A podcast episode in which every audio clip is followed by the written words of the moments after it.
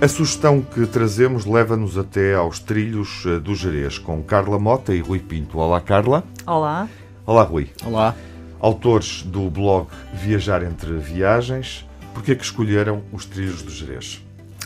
Uh, nós escolhemos os trilhos do Jerez porque hum, o Jerez é o local por excelência em Portugal que se pode ter contacto com um ambiente de serra, um ambiente de montanha, nós somos adeptos, somos fãs de, de, percursos pedestres, gostamos do contato com a natureza, gostamos de caminhar, uh, gostamos de, de, ver diferentes ambientes, porque uh, gostamos de percursos também à beira-mar, mas desta vez resolvemos escolher a Serra e resolvemos uh, conhecer o Jerez no norte de Portugal. Carla, porquê que foram até ao Jerez no âmbito da da iniciativa dos bloggers portugueses, dos bloggers de viagens, eh, Eu Fico em Portugal?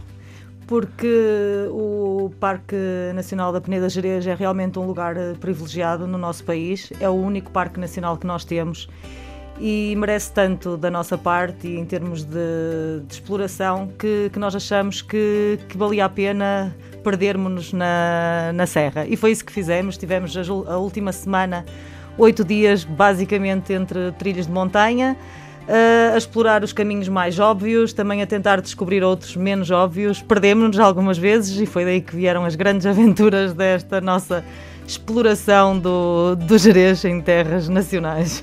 E fica desde já uh, essa definição de tempo, uma semana no fundo, para percorrer os trilhos. Tem noção de quantos quilómetros caminharam? Eu acho que devemos ter feito uma média de 15 km por dia. Por dia. Sim. sim. Uhum. Penso que sim. À volta, sim. sei lá.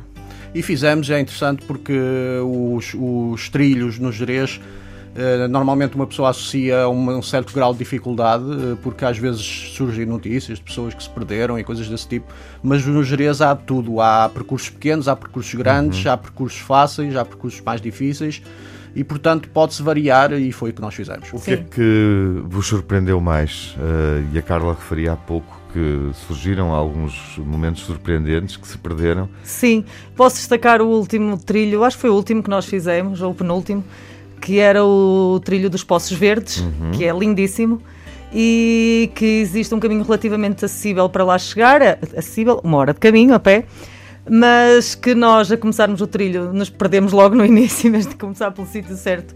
Começamos, fizemos um trilho alternativo que, leva, que nos levou 3 horas a chegar ao lugar, mas que foi uma descoberta Porquê, in, incrível. Porquê? Porque o trilho estava marcado como sendo fácil e nós íamos naquela Não. descontração que ia ser muito fácil. Uhum. Então começamos a subir, a descer, a subir. Isso foi a, a aventura. E a aventura começou. Mas, mas do ponto de vista paisagístico, o que é que é surpreendente? Sim, o vale, porque nós descemos para, a, para o fundo da Ribeira depois tivemos que atravessar uma garganta uh, fluvial, depois, entretanto, tivemos que cruzar a ribeira e voltar a subir a ribeira toda.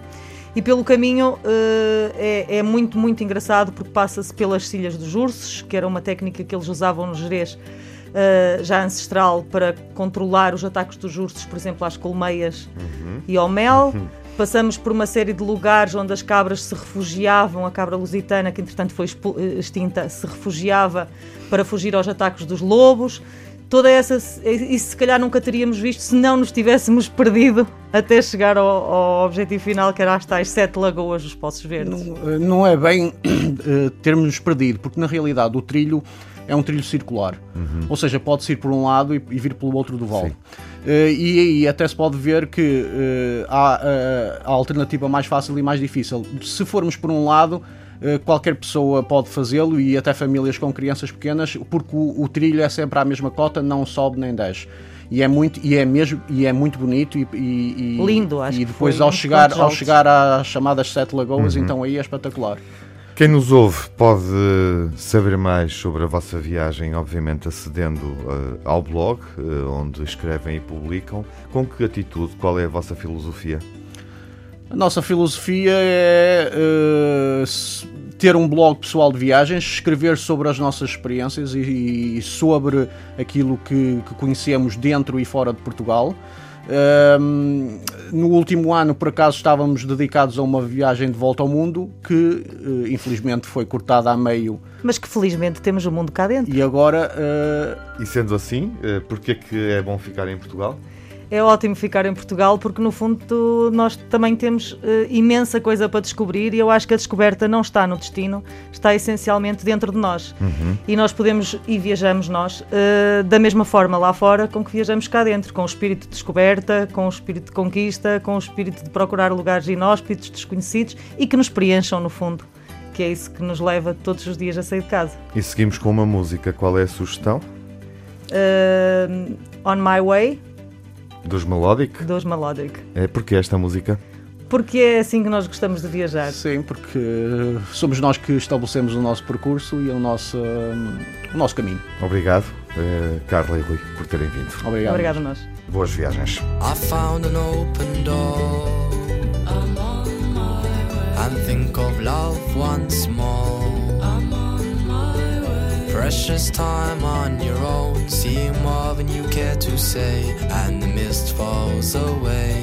I'm on my way. At times I've tried to feel. I'm on my way. With the thoughts I try to steal.